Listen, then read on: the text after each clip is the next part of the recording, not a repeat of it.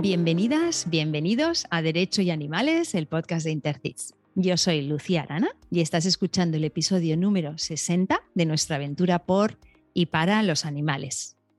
Hoy tengo conmigo a un invitado que combina formación, experiencia práctica e implicación.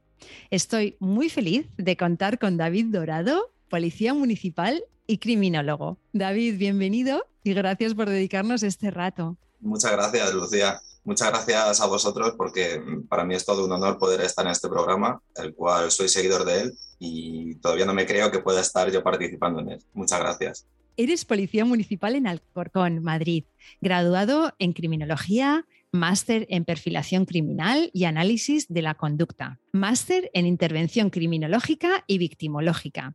Perteneces al grupo de prevención y erradicación del maltrato animal del Colegio Profesional de la Criminología. Eres colaborador de la Cátedra Animales y Sociedad de la Universidad Rey Juan Carlos y eres, asimismo, formador en materia de protección animal para cuerpos policiales.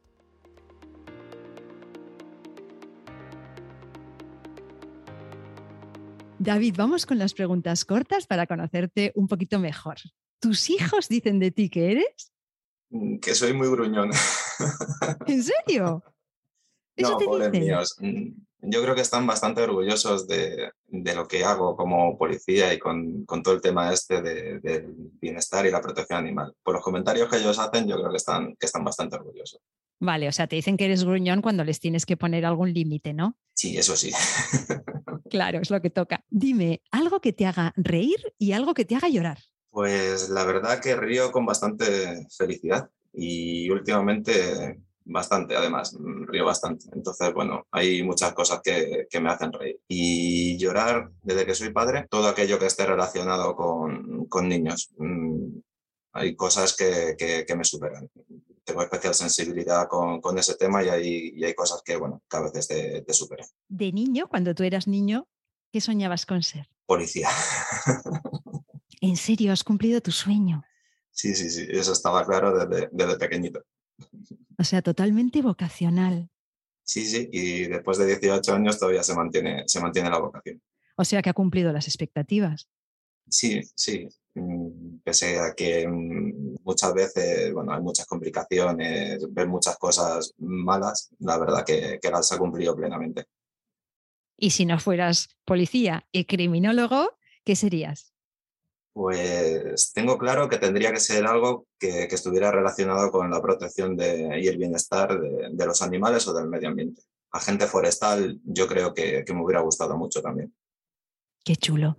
Y si fueras un animal no humano, ¿cuál serías?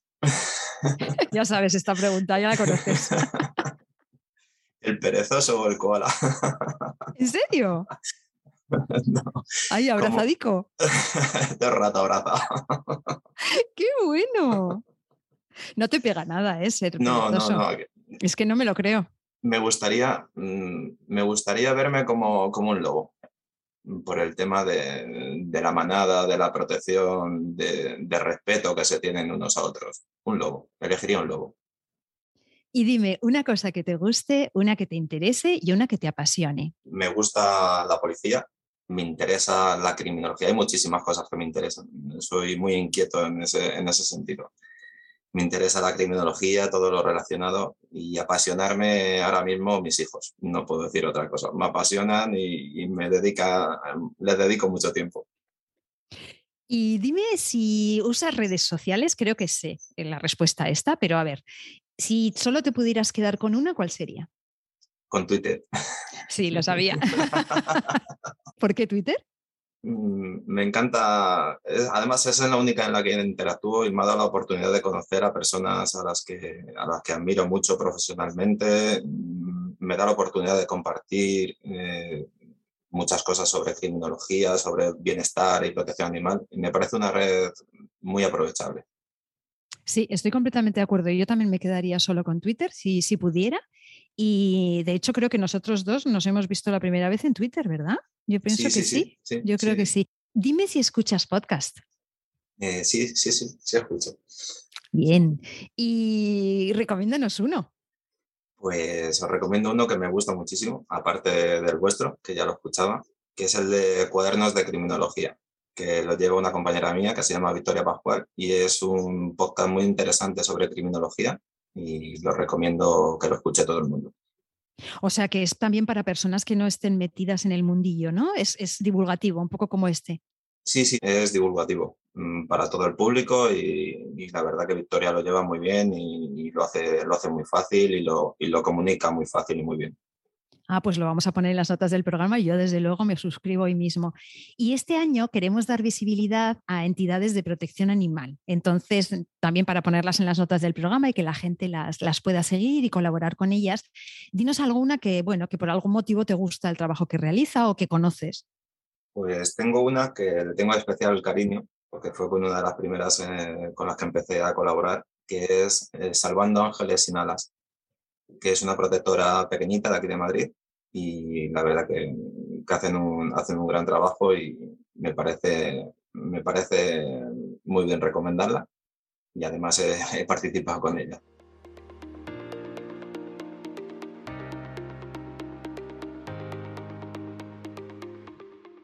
David, como decíamos, eres criminólogo, que te tengo que decir que es una de mis vocaciones pendientes, igual ya llegará. ¿Te animas a explicarnos de forma breve qué es la criminología?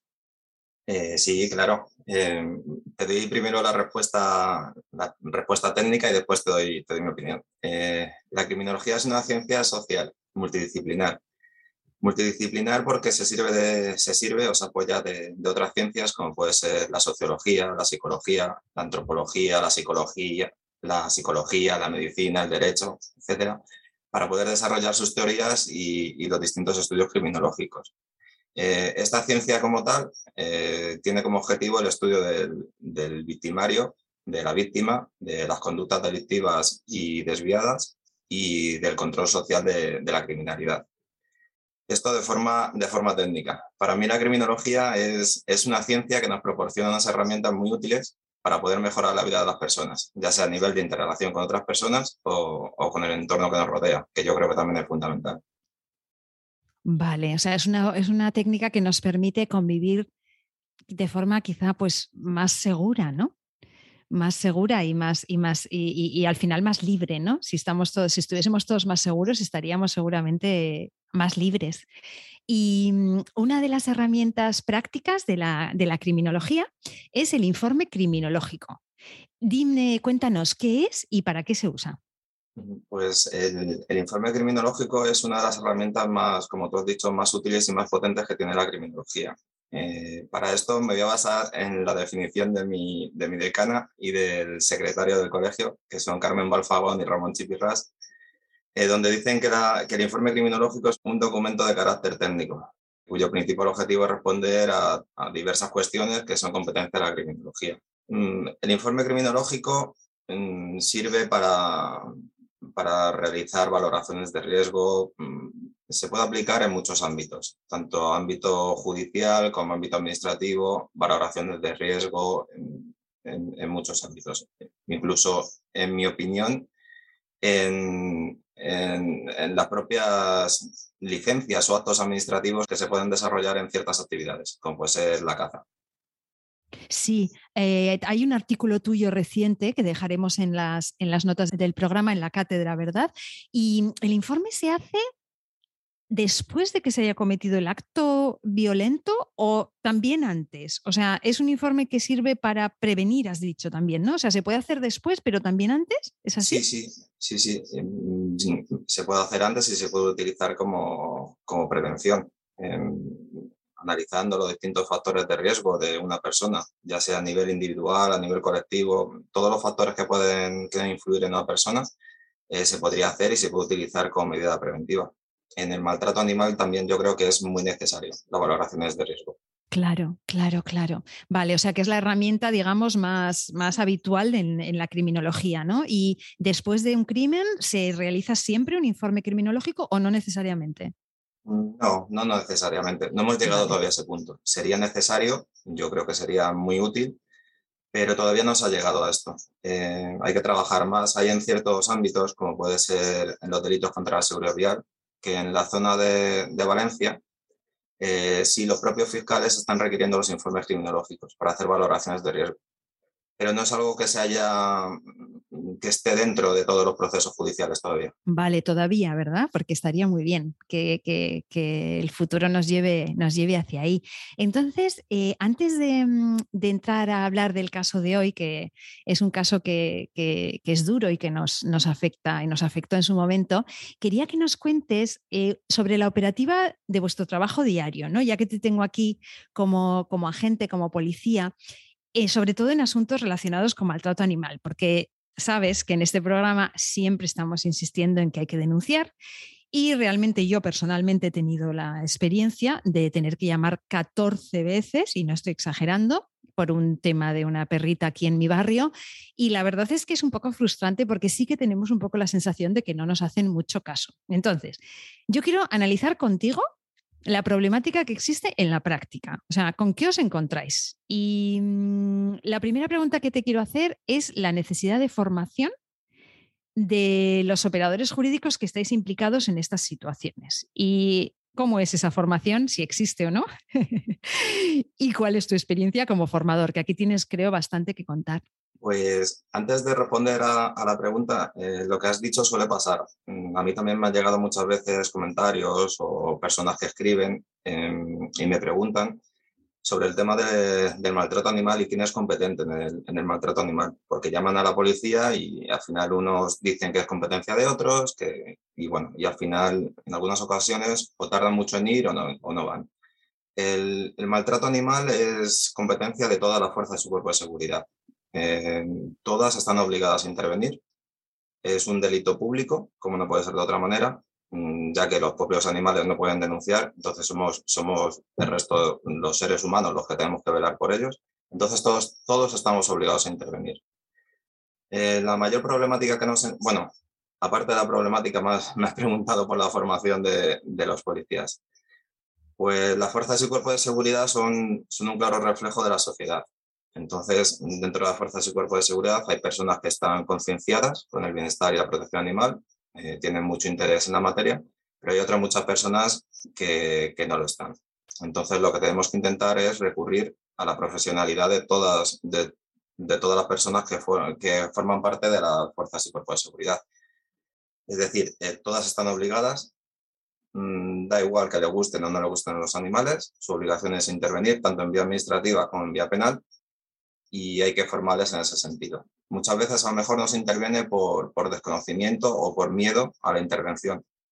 Entonces la, la, formación es muy necesaria. Sin formación, el otro día lo decía un compañero, lo escribía, y decía que podemos tener las mejores leyes del mundo, pero si las personas que tienen que aplicarlas eh, no las conocen o no saben aplicarlas, no nos sirven de nada. Está claro, además es que, mira, estás hablando y, me estoy imaginando que yo no tuviera ningún contacto ni ninguna relación con animales en mi, en mi vida y que por mi trabajo de pronto me encontrase en una intervención donde estuviese implicado un animal. Realmente es, em, es un reto, Claro, es que no sabría realmente ni, ni, por dónde empezar. Entonces, claro, si no existe la formación, porque no hay recursos, porque no hay tiempo, por lo que sea, ¿no? Porque es un tema muy nuevo. Me ha encantado lo que has dicho de que es un delito de todos, me ha encantado, te lo voy a, te lo voy a robar. Em, pero entonces hay un tema que tú y yo hablábamos cuando preparamos el programa, que son los protocolos de actuación. Si tú no tienes la formación, tendrás que tener un protocolo, además no puedes saber de todo, porque claro, tú como policía se supone que tienes que saber de todo lo que te pueda pasar durante todo el día, es como, son muchas cosas, ¿no? Entonces, eh, un protocolo sería lo que, lo que aquí os, os, os, ayudaría tanto a vosotros como a, como a la sociedad, ¿no? ¿Qué son los protocolos de actuación? Y, ¿Y quién los elabora? ¿Y cómo los consultáis? Y todo lo que me puedas contar. Muchas preguntas en una, perdón. muchas preguntas en una. Ahora me lo vas recordando porque me dio y, no contesto alguna. Yo te voy recordando. ¿Qué son? ¿Qué son? Vamos a empezar por la primera. Los, los protocolos no dejan de ser una guía, mm, una, una, instrucción. Sé que reducir mucho la explicación, pero, pero al final es eso. Es una guía eh, que nos permite saber cómo, poder, cómo, cómo intervenir, en qué momento intervenir, en qué, en qué momento eh, debe intervenir cada parte de, de, todos los intervinientes, aunque sea redundante. Entonces, em, son unos pasos que ya están previamente marcados, eh, estudiados, analizados y que te dicen lo que tienes que hacer.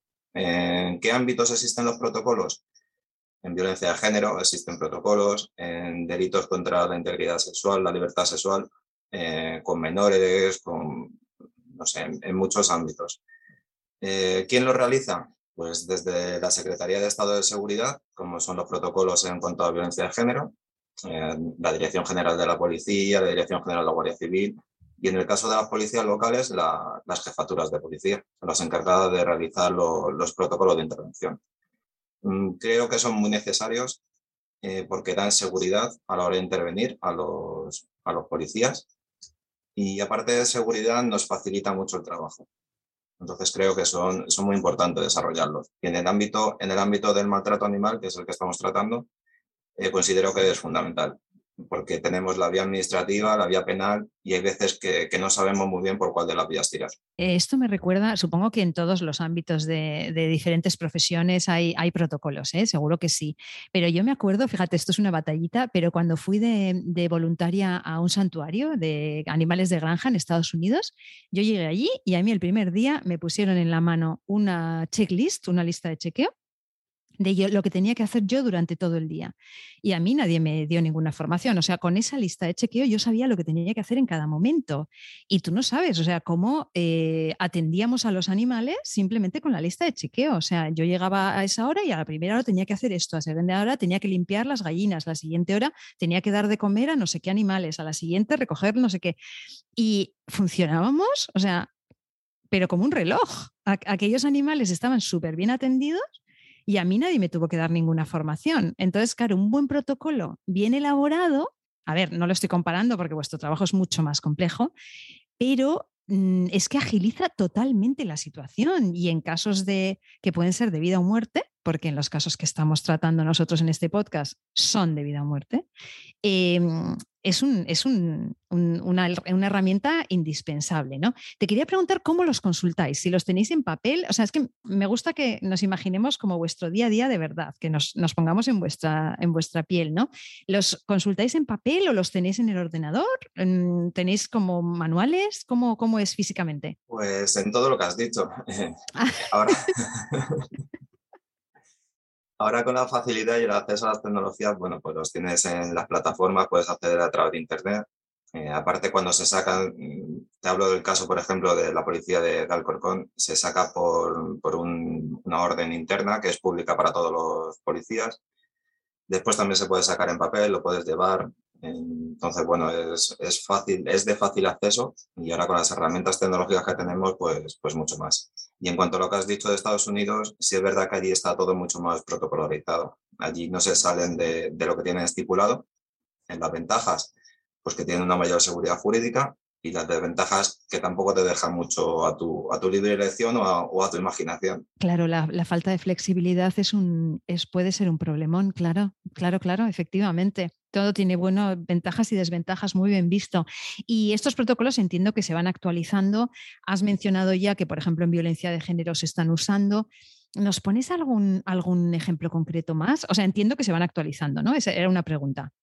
Sí, sí, sí, se van, se van actualizando. En base en, violencia de género, eh, estas últimas instrucciones son la evolución de, otras previas. Eh, además, el año pasado se sacó una específica en cuanto que es la que se llama protocolo cero, que es intervenir cuando, cuando las víctimas de violencia de género no, no quieren denunciar. Entonces, es una serie de instrucciones que se dan a las personas que recogen la denuncia o que intervienen para, para, hacer un seguimiento de esas víctimas que no, que no quieren denunciar y que no quieren entrar en, el, pues, en, todas las medidas de protección y demás. Ponos algún ejemplo más de protocolos que estéis usando en vuestro día a día, que hayas usado tú en los últimos meses. Pues uno que, que, además viene muy bien con el tema del maltrato animal, porque también es vía administrativa y vía penal, eh, serían los protocolos en cuanto a, la, a, las pruebas de impregnación alcohólica, en las pruebas de alcoholemia. Eh, cuando se realiza una prueba de alcoholemia, está todo protocolarizado, las distintas actas que hay que hacer, cómo se realiza la prueba, los tiempos que hay que esperar. Y después, dependiendo de si existe influencia en la conducción, no, no existe, se queda, en, se queda en un acto administrativo, en una denuncia administrativa, pues se hace de una manera. Si va por vía penal, pues se hace de otra manera. Y todo esto está protocolarizado. Sabemos perfectamente lo que tenemos que hacer, tanto con la persona, la denuncia, el vehículo, con todo, las distintas actas que tenemos que hacer, las diligencias que hay que realizar Entonces, mm, yo creo que es un ejemplo bastante útil y bastante bueno porque estamos en el mismo caso que el maltrato animal. Tenemos la vía administrativa y la vía penal. Claro, entonces, un agente sabe perfectamente cómo debe actuar ante una situación de alcoholemia, por ejemplo, pero nos está pasando en, el año 2022 que hay miles de agentes que no tienen ni idea de qué tienen que hacer ante un caso de maltrato animal. ¿Es así? Mm, así es. Cada vez menos, porque cada vez hay mayor concienciación por parte de los compañeros, de las compañeras y mayor formación. Aparte, la sociedad no lo está requiriendo, pero todavía falta, faltan muchos compañeros que no saben cómo intervenir o que ni siquiera saben que tienen que intervenir. Sí, a mí me ha pasado personalmente de llamar y decirle al compañero vuestro que, me atendió al teléfono y también de ir a la comisaría y decirle yo, decirle yo, mira, la ordenanza de Barcelona, esto y lo otro, tal, es ser yo la que le doy la información. Y, agradecérmelo a la gente diciendo, pues mira, ahora mismo no lo tengo presente. O sea, y eso que eh, estamos en una ciudad que es bastante, bastante, bastante puntera en este tema, ¿no? Claro. Mm, entonces, en esa situación, ¿a qué tipo de ayudas recurren? O sea, a la señora que les está llamando, que es una pesada como yo, o, pero se tienen que buscar la vida como puedan, ¿no? Sí, se tienen que buscar la vida. Por suerte o por desgracia, en cada, en cada cuerpo policial siempre hay alguna persona que está más especializada, sensibilizada con la materia, entonces se suele recurrir a, pues, a los compañeros que saben más del tema. A ti. bueno, hay otros compañeros que saben mucho más que yo, pero gracias. Sí, sí, los que pasan por el, por el podcast. claro, a los de las unidades, a los que, claro, a los que están como más especializados. Claro, claro, está bien. Bueno, y eso ya es mucho, ¿eh? Tener a alguien en la comisaría que tenga idea de, esto. Y perdón, y con respecto a esto, aparte cuando, cuando es un tema administrativo tenemos que actuar, pero cuando es un, un tema penal eh, si no actuamos tenemos responsabilidad como, como miembro de las fuerzas y cuerpos de seguridad. Estaríamos entrando en un, posible delito de, de, omisión o de no perseguir el delito. Entonces, mm, no es tan sencillo esto porque si no intervenimos tenemos responsabilidad. Es muy importante esto, que, mm, que la gente lo, lo, entienda, también las personas que están solicitando la, mm, la, la, intervención. David, vamos a hablar del caso de hoy. Es, es horrendo. Yo de verdad que es uno de los que a mí me persiguió este caso durante días, o sea, me, me dolió haberlo visto. Lo mencionamos en el episodio con Rosario Monter, pero creemos tanto tú como yo, que vale la pena dedicarle algo más de análisis. Estamos en Almería, es el 7 de enero de 2016. Dos hombres, no son niños, de 19 y 22 años, trabajan en una explotación de cerdos. Cuéntanos qué se les ocurre hacer. Pues este caso, como tú dices, es muy interesante. A mí me tocó analizarlo, hacer el análisis del caso en, un curso de extensión universitaria de, de Barcelona, donde se valoraban los factores de riesgo. Pues estos dos chicos, como tú mencionas, de 19 y 22 años, trabajadores de una granja porcina, que ya nos está dando una pista de, la situación en la que también se encuentran estos trabajadores en, todo el territorio nacional, ya sea matadero, granjas, etcétera, como pudo ser también el caso de, de Pues estos dos chicos eh, tratan como, como objeto, cosifican a unos lechones, que son las crías de, los cerdos, o sea, mm, unos bebitos, por hacernos entender, totalmente indefensos. Y cuando los trasladan, los, los dejan metidos sin posibilidad de que puedan escapar. Y mientras uno de ellos graba, el otro comienza a saltar sobre, sobre las víctimas totalmente indefensas. No pueden huir, no pueden hacer nada por defenderse, aparte mm, son bebés entonces hay una total indefensión y salta repetidamente sobre ellos, causando la muerte en un principio de 15, después 50 y pico con lesiones. Finalmente, eh, todos los que fallecen son 79, 79 lechones. Entonces, eh, mm, creo que es un caso muy particular porque ya la víctima nos salimos de, de la que estamos acostumbrados, que suelen ser perros, gatos, animales más domésticos que están en los domicilios, entonces, por ese motivo ya es característico y por la forma en la que, en la que estos chicos tienen, tienen de intervenir. Hay muchísimos factores de riesgo que, pues, que hacen que sea, que sea bastante peligrosa la, conducta que llevan. Has mencionado detalles especialmente macabros, es, insoportable. Eh, como las víctimas vulnerables, no se puede ser más vulnerable que un bebé encerrado y sin poder escapar. Cuéntanos desde la perspectiva criminológica, ¿qué más hay aquí? Pues eh, voy a pronunciar en inglés, soy muy malo con inglés y hay una compañera que se va a reír mucho de mí. Siguiendo los, factores de riesgo de, de Lockwood y Arco, que realizaron un trabajo en el 2016 en Estados Unidos eh, sobre las valoraciones de riesgo, qué factores influían más en, la gravedad de estas conductas y había que tener en cuenta, entran lo que, lo que hemos mencionado y lo que has dicho tú. Alta vulnerabilidad de las víctimas, eh, son bebés, no tienen posibilidad de huida ni de defensa. Eh, dos o más víctimas en una misma agresión. Eh, en, esta, en esta acción se matan a 19 lechones y dejan, se dejan heridos a 53.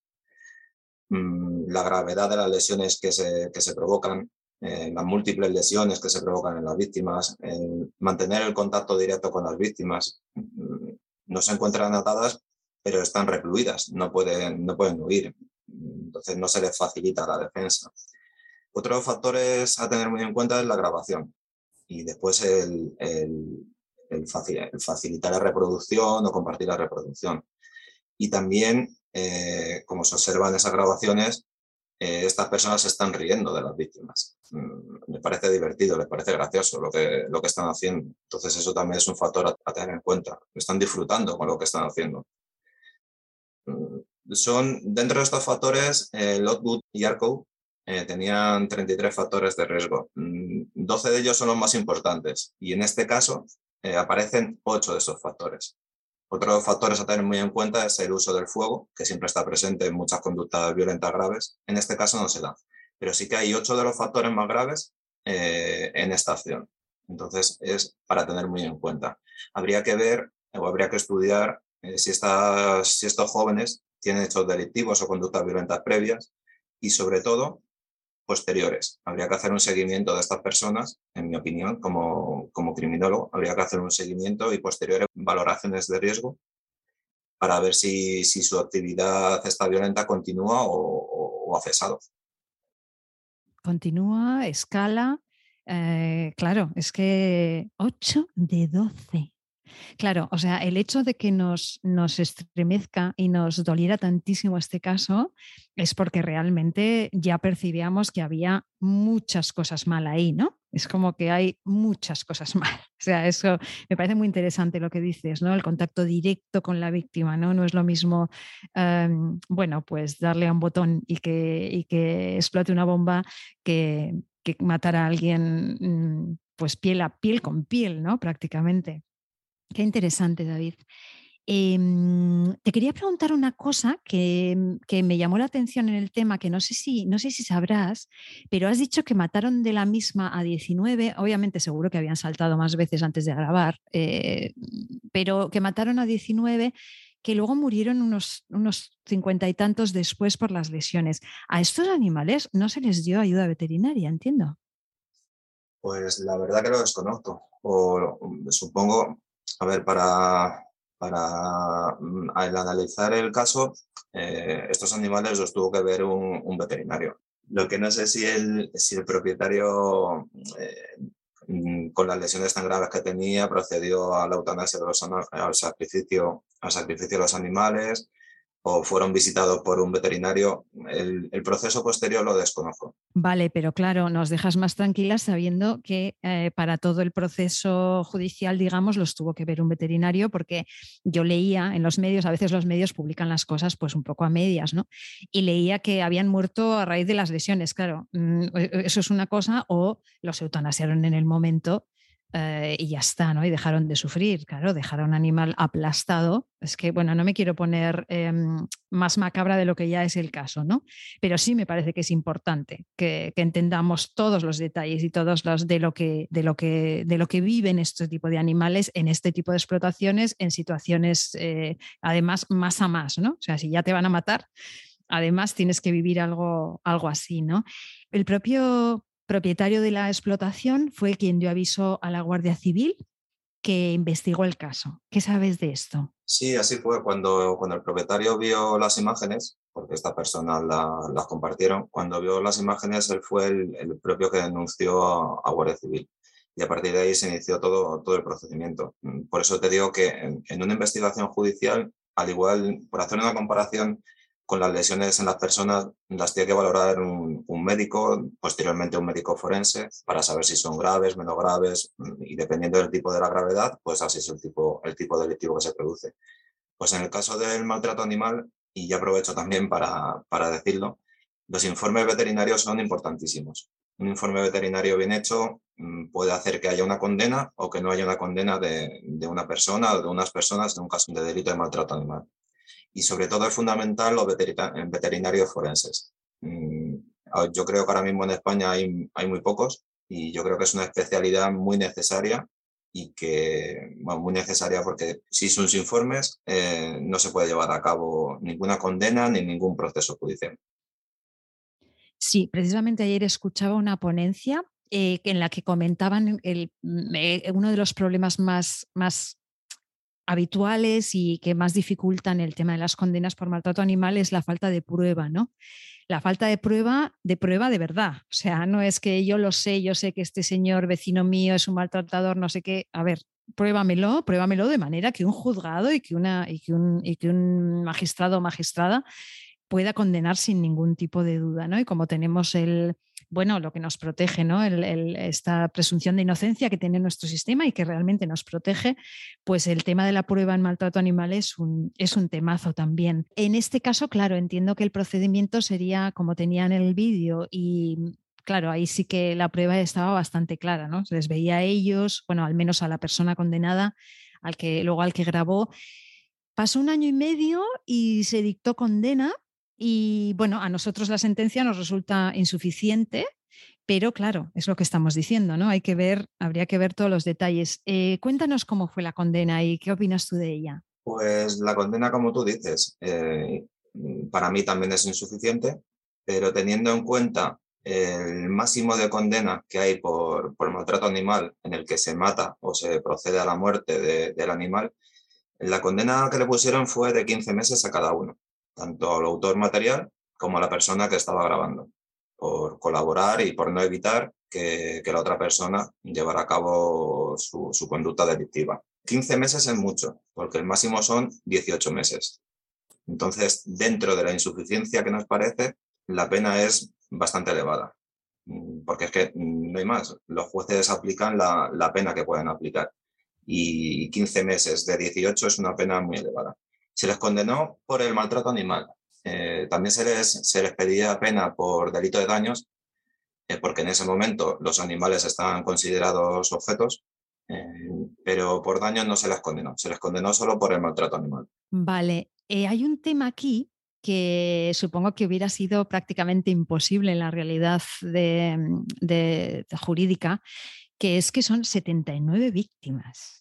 Y eso es algo de lo que hablamos siempre en este podcast. O sea, no es lo mismo em, ahorcar a un galgo que ahorcar a tres galgos. O sea, son tres actos diferentes, ¿no? Pero en este caso fue un delito, un delito de maltrato animal. Claro, no, no se podía seguramente individualizar a cada lechón porque, porque hubiera sido una pena, bueno, y bueno, me imagino que inasumible, ¿no?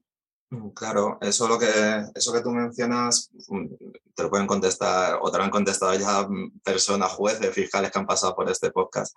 Em, es complicado. Se condena por un único, aunque son múltiples víctimas, se condena por un único hecho, por un único delito de maltrato animal.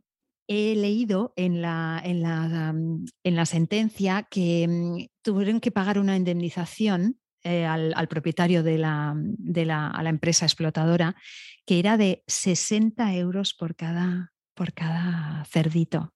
60 euros vale la vida de un cerdito, ¿no? Es, es, es interesante, ¿no? Poner cifra. Sí, y además lo que hemos dicho, mm, son meros objetos, o eran meros objetos. A partir de enero de este, de este año, por suerte, ya son seres sintientes. Pero sí, se les da un valor, se les tasa y 60 euros cada, cada lechoncito. ¿Tienes idea si entraron en prisión los condenados, sabes? Pues la verdad que lo he estado buscando y, no lo he encontrado, pero yo creo que no. Si no tenían antecedentes previos, una pena de 15 meses inferior a 24 meses, eh, supuestamente o, lo más habitual es que se llegue a un acuerdo con, con el juez y se proceda a la suspensión, a la suspensión de la pena siempre que no se vuelvan a cometer un acto delictivo en un, en un determinado periodo de tiempo. Así que yo creo que no, no entraron en prisión. Yo siempre tengo la misma duda y no lo sé, no, no, me, no, me, acabo de responder porque me imagino que dependerá muchísimo del individuo y de la circunstancia personal, pero siempre tengo la duda de si este tipo de cosas les sirven, les sirven para algo, si después de este tipo de, de sustos, digamos, eh, están mejor. O sea, me refiero a, a, personas condenadas por maltrato animal. Si esta condena, más allá de que entren o no entren en prisión, hace que después Mm, bueno, pues si tiene el efecto disuasorio que hablamos siempre, ¿no? O si de alguna manera van a peor, ¿no? O sea, lo has dicho tú antes, estos señores, a mí me gustaría, si fuesen mis vecinos, me gustaría saber que, tengo esos vecinos cerca. O sea, a mí me parecen mega peligrosos. Pero, pero claro, es, esa, bueno, eso es la criminología al final, ¿no? Eh, intentar desgranar cosas tan complejas como, como esto, ¿no?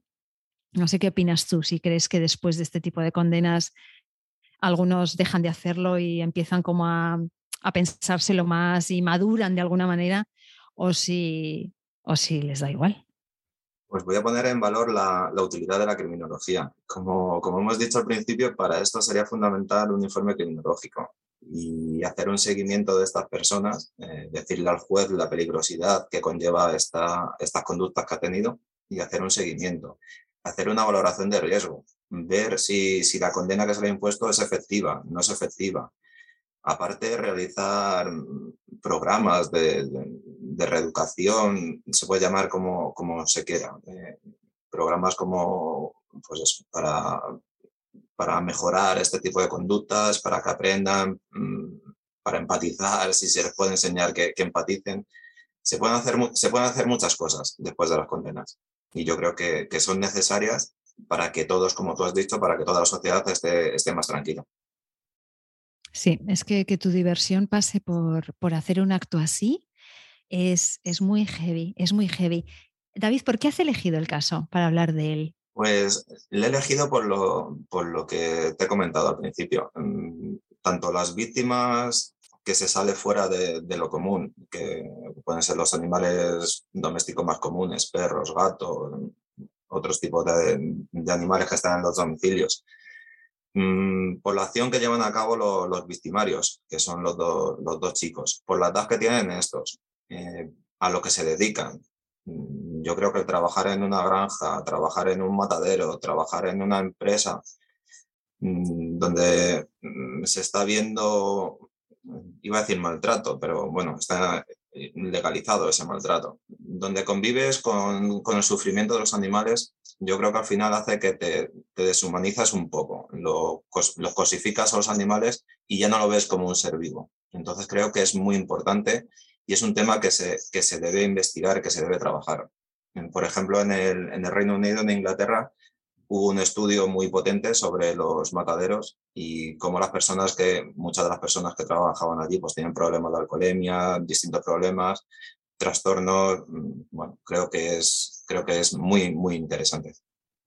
Es imposible que tu salud mental permanezca, permanezca bien estando expuesto a esos límites de violencia continua. Y, y de hecho, además, eh, no solo creo que cosifiquen a los animales, creo que es aún peor Em, yo creo que al final hay una, hay una agresividad contra esos seres que son seres que se están resistiendo, que, se están, que están de alguna manera eh, luchando por su vida. No hablo de los lechoncitos pobretes, pero mm, un cerdo de según qué edad, eh, yo, yo estando en el santuario lo he, lo he visto, mm, hace lo que él quiere. Son animales extremadamente fuertes, extremadamente inteligentes, y entonces yo creo que hay más que cosificar. O sea, creo que es todavía peor.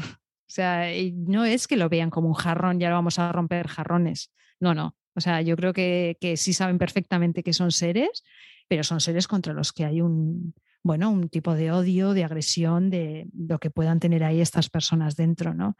Eh, me estoy metiendo en un jardín porque no tengo ni idea del tema, ¿eh? ¿Qué se puede hacer para prevenir este tipo de situaciones, también desde tu perspectiva como, como criminólogo y como, y como agente?